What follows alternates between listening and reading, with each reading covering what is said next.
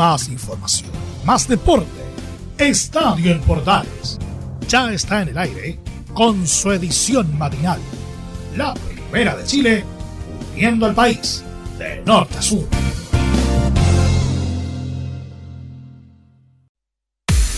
Here's my key, philosophy. A freak like me just needs infinity.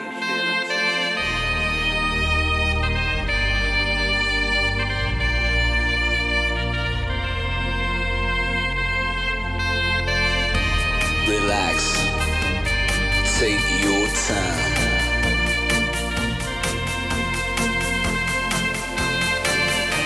And take your time to trust in me, and you will find infinity, infinity. Junto al máster de la electrónica Guru Josh abrimos el Estadio en Portales edición AM de hoy, jueves. Ya estamos a punto de cerrar la penúltima semana del mes, la última semana completa, por supuesto. Estamos a 24 y este es el Estadio en Portales AM del día de la fecha que comienza así.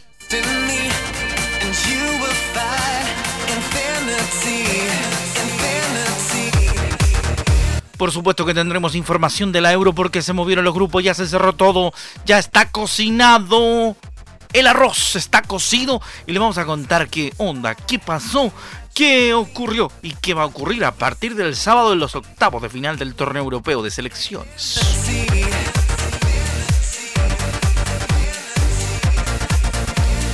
En nuestro rincón de la Copa América, por supuesto, le vamos a contar de el zafarrancho de Colombia que le ganaba por 1-0 a Brasil y terminó perdiendo 2 por 1 en el minuto 100, después de 10 de descuento que dio el argentino Pitana.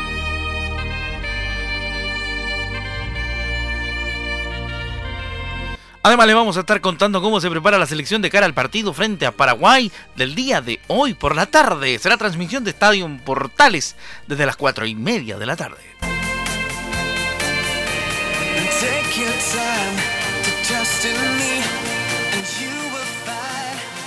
Momento, Rodrigo Antonio, corrígete. El partido se juega a las 8 de la noche, será transmisión desde las 7 y media. De esto y mucho más le vamos a estar contando a través de la edición de Estadio Portales que arrancamos, como les decíamos, con la compañía musical Guru Yoshi Su Infinity.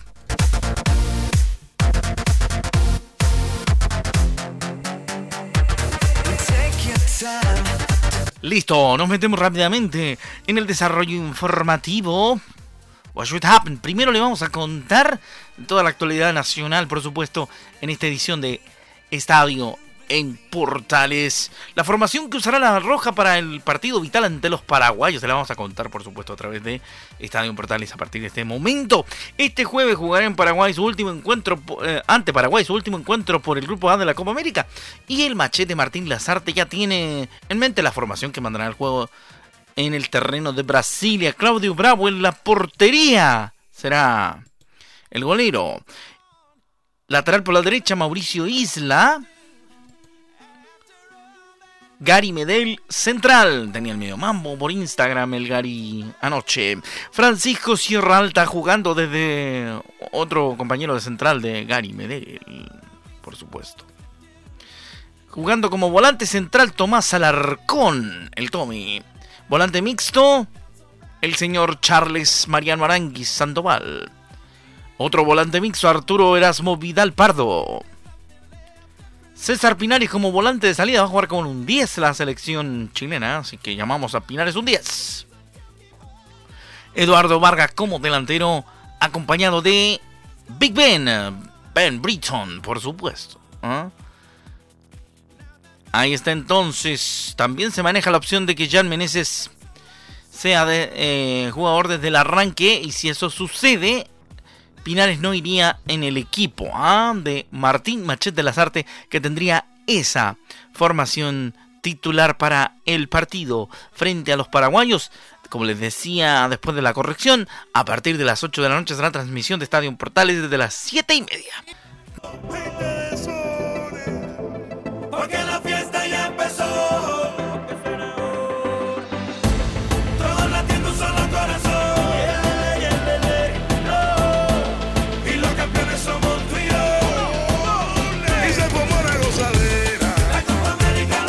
Se formó la cosadera de la Copa América. Ya le contamos qué pasó en la jornada de ayer, por supuesto, del torneo sudamericano de selecciones. Le voy a decir, le voy a contar que Perú salvó un sufrido empate contra Ecuador y pavimentó su paso a cuartos de la Copa América. El encuentro terminó en el minuto 100, en el minuto 100 y con la tri ecuatoriana volcada en el ataque.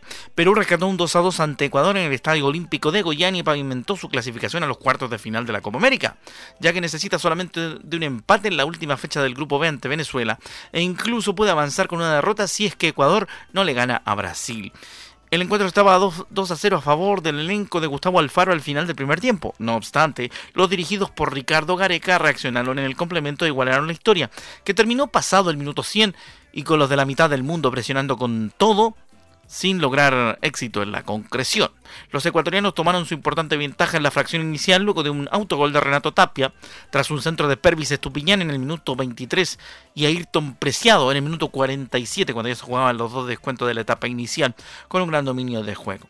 No obstante, antes de los 10 minutos del segundo tiempo, los peruanos reaccionaron a tiempo y emparejaron el compromiso con tantos del italiano peruano Gianluca Lapadula en el minuto 48 y André Carrillo en el 53, aunque terminaron sufriendo y replegados los últimos 10 minutos de descuento que se jugaron con infartantes revisiones de VAR por posibles penales, una de ellas en los 99, pero que no terminaron siendo cobradas por el árbitro español invitado Jesús Gil Manzano. Por supuesto, que en el cierre de la zona se llevará a cabo el domingo con los mencionados partidos entre Brasil y Ecuador y Venezuela contra Perú, ambos a las 17 horas. Estaremos atentos a lo que ocurra también con esa parte de la zona. Eso pasó con Ecuador y Perú.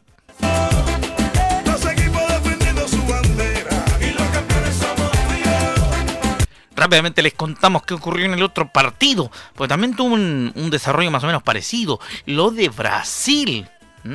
Porque inmediatamente le vamos a reseñar ese cotejo, el de los brasileños frente a el equipo colombiano. Mira, tu- tuvo bastante, bastante apretadito el, el partido.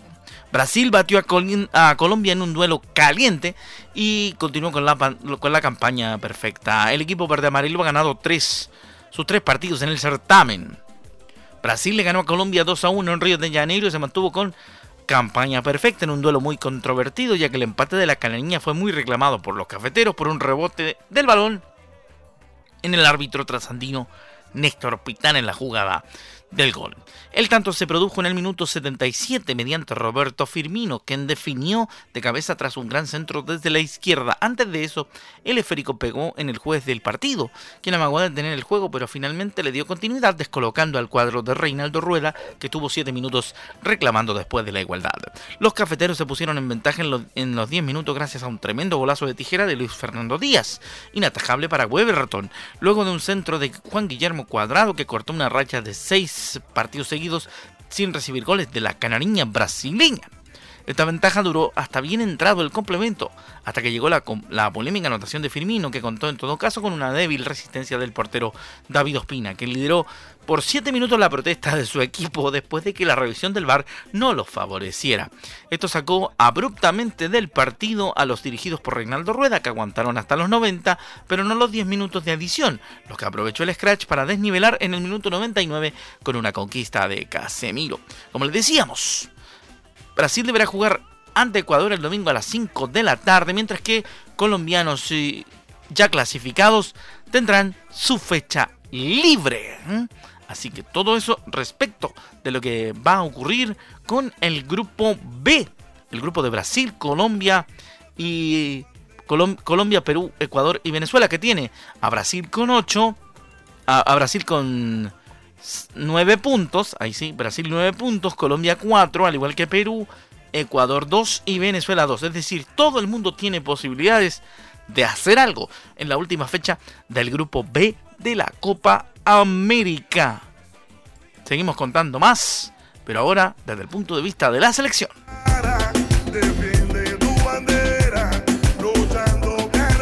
En la apertura de nuestro programa ya le, ya le contábamos, por supuesto, la probable y la más segura formación titular del profesor Martín Lazarte, pero llegó el momento de escuchar a los nuestros, que por supuesto que tienen cosas que decir. Partiendo por el profe, bueno, vamos a tener hoy día la voz de Martín Lazarte particularmente, así que prepárese porque viene machete. Vamos a escuchar al profe hablando de varios temas. ¿ah? Primero que nada, vamos a, a pedirle al profe Martín que nos cuente en el inicio de la revisión de sus declaraciones sobre el tema de Ben Britton, que está en búsqueda de su mejor posición. Lo escuchamos hablando sobre Big Ben a Martín Lazarte en Estadio Portales. Yo creo que todavía Ben está en el propio, está en la búsqueda de, cuál puede ser la mejor posición, dónde puede sentirse más cómodo. En, en sus inicios fue centro delantero, en, en Inglaterra ahora está jugando como delantero tirado a la izquierda. Nosotros lo vamos a usar seguramente en las dos posiciones, pero una cuestión importante es justamente esa interrogante, no tratar de resolverla. Más allá de ser un jugador versátil, es importante encontrar dónde es el lugar donde él se siente más cómodo, donde mayor rendimiento le podamos sacar. Yo creo que todavía esa es una incógnita que me parece que debemos, no me gustaría decir a mí, decir por decir, creo que debemos trabajar en encontrar cuál puede ser su, su mejor posición.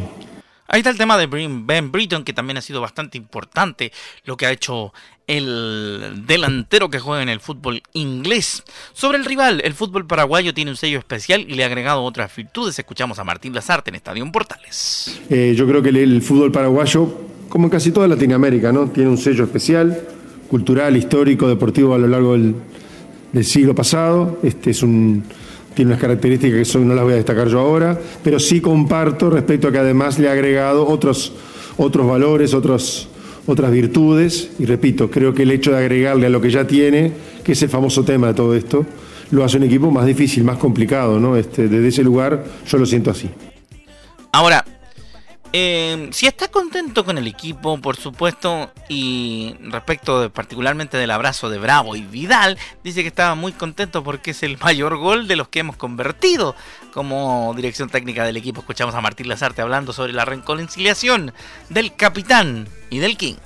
Se me ocurre pensar que cualquier líder de grupo debe querer, eso primero que otra cosa, ¿no? O sea, que el grupo esté mancomunado, que el grupo esté unido, que el objetivo común sea uno que el objetivo grupal esté por encima de lo individual y que particularmente una situación personal pueda allanarse, pueda difuminarse en función, repito, de que los objetivos grupales este, se busquen.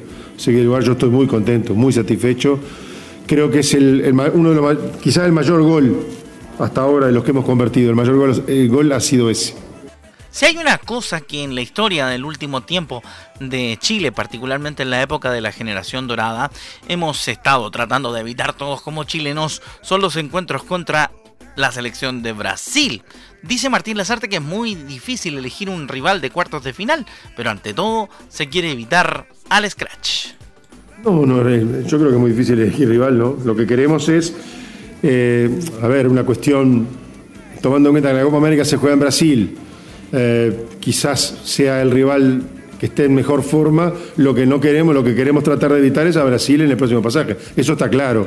Ahora, fuera de eso, si nos toca Brasil, nos tocará Brasil, y si nos toca otra, nos tocará otro. Pero vamos a tratar, lógicamente, de evitar a Brasil. Eso sí, no, si eso es elegir rival, sí. Ahora, hablando de otros rivales, no.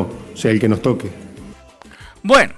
Sobre el tema de Charlie Mariano Aranguis Sandoval, dice Martín Lazarte que es un jugador eh, completo, líder deportivo y además silencioso. Escuchamos a, Martín hablando, por supuesto, de Charles Aranguis. Lo que pasa que, bueno, sería, parece como que fuera algo de ahora y en realidad no es nada nuevo. Charles es un jugador completo, jugador que cerebral, lo, lo que se dice en la lectura del juego, lee muy bien lo que está ocurriendo, lee muy bien lo que está ocurriendo eh, y después sus valores eh, cualitativos a nivel táctico, a nivel técnico, ¿no? Este, es un líder, es un líder deportivo, es un líder silencioso quizás, pero un líder de los que toman decisiones, de, lo que, de los que saben tomar decisiones, sabe transmitirlas. Este, realmente está en un estado eh, compartido con todo el cuerpo técnico, lo vemos en un estado de, de forma extraordinario. Ahora, pensando en la cantidad de apercibidos que tiene la selección chilena, o sea, jugadores con cartulina amarilla, que son 5, los que somos un poquito más estadísticos y nos dedicamos a, guard a guardar eso en los partidos, estamos un poco preocupados, sí es verdad. Pero respecto a ese tema, Martín Lazarte dice que no está en condiciones el equipo de hacer cambios por estos 5 que están en el banquillo. Eh, va de una manera con, de la mano con algunas de las respuestas. No estamos en condiciones de ponernos a, a, pensar en, en que haciendo determinado cambio podemos programar determinada cosa. Yo creo que tenemos que tratar de salir a intentar ganar el partido, ¿no? Y desde ese lugar vamos a intentar poner lo mejor que tenemos. No nos vamos a fijar mucho en el tema de, la, de las tarjetas, más allá de que lógicamente condicionen después. La última de Martín Lazarte tiene que ver con las razones que han sido incluso motivo de polémica por el hecho de que la selección va a retornar después de que termine la primera fase de Copa América a Santiago, va a estar un par de días en el centro de entrenamiento de Juan Pinto Durán y además en la burbuja sanitaria del hotel donde se encontraban concentrados hasta antes del comienzo de la Copa. Y en ese sentido tenemos a Martín Lazarte explicando los motivos y las razones por las cuales van a regresar a nuestro país pese a la polémica alrededor de la decisión.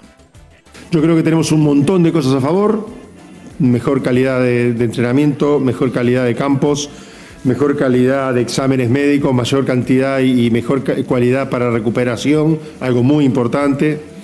Eh, llevamos un bastante tiempo, nosotros no solamente, la gente se olvida, este grupo y otros, ¿no? Venimos no solamente de la cantidad de partidos de Copa América, sino que venimos de la eliminatoria, además también ahí hace falta descomprimir, descomprimir un par de días y entendemos que desde ese lugar ir a Chile nos va a venir fantástico. Bueno, ahí está entonces el resumen. Gracias a nuestro compañero productor Laurencio Valderrama que hizo la recopilación de todos estos audios de Martín Lazarte, quien ha hablado respecto de la previa del partido. Reiteramos, a partir de las 7 y media, transmisión de Estadio Portales con la previa y por supuesto con todo lo que tiene que ver con el cotejo neto y la el, confron- confronte ante el cuadro paraguayo en el último partido de la primera fase de nuestro seleccionado nacional. Cerramos la página de Copa América.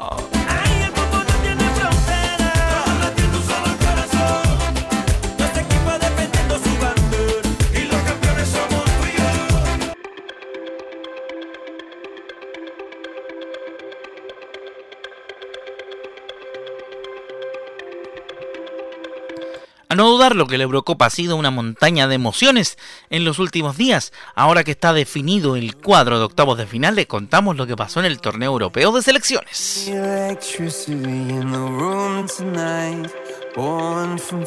Rápidamente entonces nos metemos en materia porque hay muchísimo para, mucha tela para cortar. ¿Qué pasó? ¿O cómo quedaron los cuadros? Inmediatamente le vamos a contar. Porque, por ejemplo, en el grupo A, Italia se aseguró la primera plaza y enfrentará a la Austria de Alaba, mientras que Gales, la segunda del grupo, se enfrentará con Dinamarca. Como ya se ha dicho, Suecia, Suiza como tercera tendrá un duro escollo en Francia, una de las favoritas. En el grupo B se clasificaron Bélgica como primera, que se enfrentará en Sevilla a Portugal, clasificada como tercera, y Dinamarca como segunda, que va contra Gales el próximo sábado a partir de las 3 de la tarde. En el grupo C, Países Bajos se metió en octavo como líder de grupo, ya que ocupa su lugar en el cuadro final, en el que debutará el 27 de junio en Budapest contra República Checa. Austria finalmente fue la segunda clasificada por delante de los ucranianos y se enfrentará a Italia en Wembley. Ucrania se verá las claras con Suecia, que ganó su partido ante una Polonia que lo intentó hasta el final. En el D, Inglaterra confirmó su condición de favorita y acabó en primer lugar gracias al gol de Rashim Sterling. Alemania estará al frente de uno de los partidos bomba junto con el Bélgica-Portugal. Croacia despejó las dudas y superó a Escocia con un gran Modric y será rival de España en, Copen en Covendam. La República Checa se mantuvo en el torneo contra, como una de las mejores terceras y se enfrentará nada más y nada menos que a Países Bajos, el equipo de Ronald de Boer. En el grupo E, España se medirá ante Croacia el lunes a partir de las 12 del día y ya como lo hemos dicho Modric y compañía será el primer escollo para España en su conquista de la Eurocopa. En el grupo F, Francia ha quedado en primera posición tras el empate con Portugal y se enfrenta a Suiza. Alemania ocupa la segunda plaza que enfrentará con Inglaterra el martes en Wembley. Portugal accede como una de las mejores terceras en un final de grupo frenético y les espera Bélgica en los octavos. Hungría ha quedado fuera, luchando hasta el final. Los cuadros de desarrollo, por su parte, por un lado del cuadro tenemos a España cruzándose en cuartos en teoría contra Francia y en semis contra uno de estos cuatro. Bélgica, Portugal, Italia o Austria. Por el otro lado, Países Bajos es favorita para las semis porque se cruza con República Checa en octavos o Gales o Dinamarca en cuartos, si es que pasa.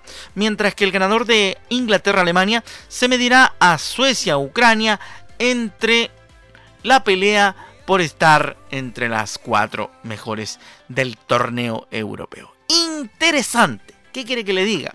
¿Por qué?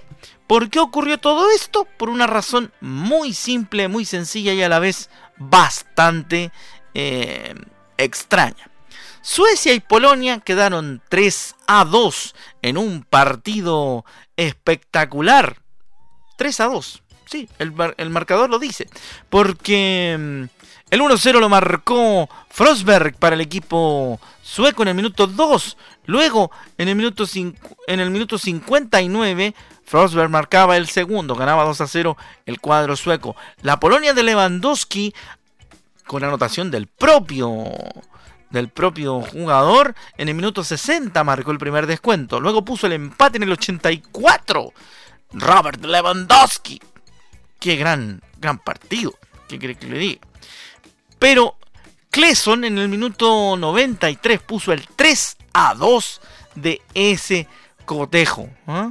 Para que vea que estuvieron bastante interesantes los cruces. Por el lado de España, el cuadro hispano abrió la lata, ¿sabe cómo? Con un gol en contra, con un autogol para que vea, España se venía quejando de la mala fortuna y, la fortuna precisamente la hizo meterse en los octavos de la Euro con un 5-0. Gol en contra de Dubravka en el minuto 30 de la primera parte. Laporte a los 45 marcaba el segundo. El tercero en el 56 era hora de Sarabia. Y Ferran Torres marcaba el cuarto en el 67. Y Cuca en propia puerta selló el 5 a 0 frente a Eslovaquia, que mm, tomando una declaración de, de Luis Enrique, terminó sacando la champaña, que dijo que España iba a jugar tan bonito que al final iba a terminar sacando el champán en rueda de prensa previa al partido. Así que Luis Enrique en esta pasada, toda la razón del mundo para el ex entrenador del Barcelona. En la última pareja de partidos de la jornada, el 2 a 2 de Portugal y Francia le puso color porque Cristiano y Benzema se repartieron los goles y los octavos de final. Cristiano abría la cuenta en el minuto 28 mediante tiro de penal y un empate mediante el mismo expediente de Benzema. El gato eh, marcó el 1 por 1 en los 45. En la segunda mitad, también mediante lanzamiento penal, Cristiano Ronaldo ponía el 2 a, el Perdón, Benzema ponía el 1-2 en el minuto 49. Eso es, ordenate bien, Rodrigo Antonio. Claro, en el Puskas Arena se jugaba ese partido. Minuto 49, entonces, segunda parte, Benzema marcaba el 1-2. Y el empate definitivo en los 60, también mediante penal de Cristiano Ronaldo, quien obviamente se dio la vuelta, hizo el giro en el aire y gritó ¡Sí! Como es habitual en el portugués. Esto con lo tremendo, lo tremendo de la Euro, que también se lo contamos en Estadio Portales nos vamos, nos vamos, nos vamos. Queda lo último para acompañarlo, por supuesto, con más información, nuestros eh, amigos, compañeros y colegas de Estadio Portales de la edición central, desde la una y media, le van a estar contando las últimas novedades del mundo del deporte. A nombre de todo el equipo que hace el Estadio Portales matinal y, por supuesto, de nuestro compañero productor, don Laurencio Valderrama de la edición AM, se despide Rodrigo Antonio Jaraguilar. Ha sido un gusto acompañarlo esta semana. Nos encontramos la próxima, por supuesto, con más Estadio en Portales edición matinal. Mañana, mi compañero y amigo eh, Juan Pedro Hidalgo traerá el show de los viernes, como es habitual, haciendo la previa del fin de semana. Que le vaya muy bien, un abrazo y a las 13.30 nos juntamos en la edición central de Estadio Portales. ¡Chao!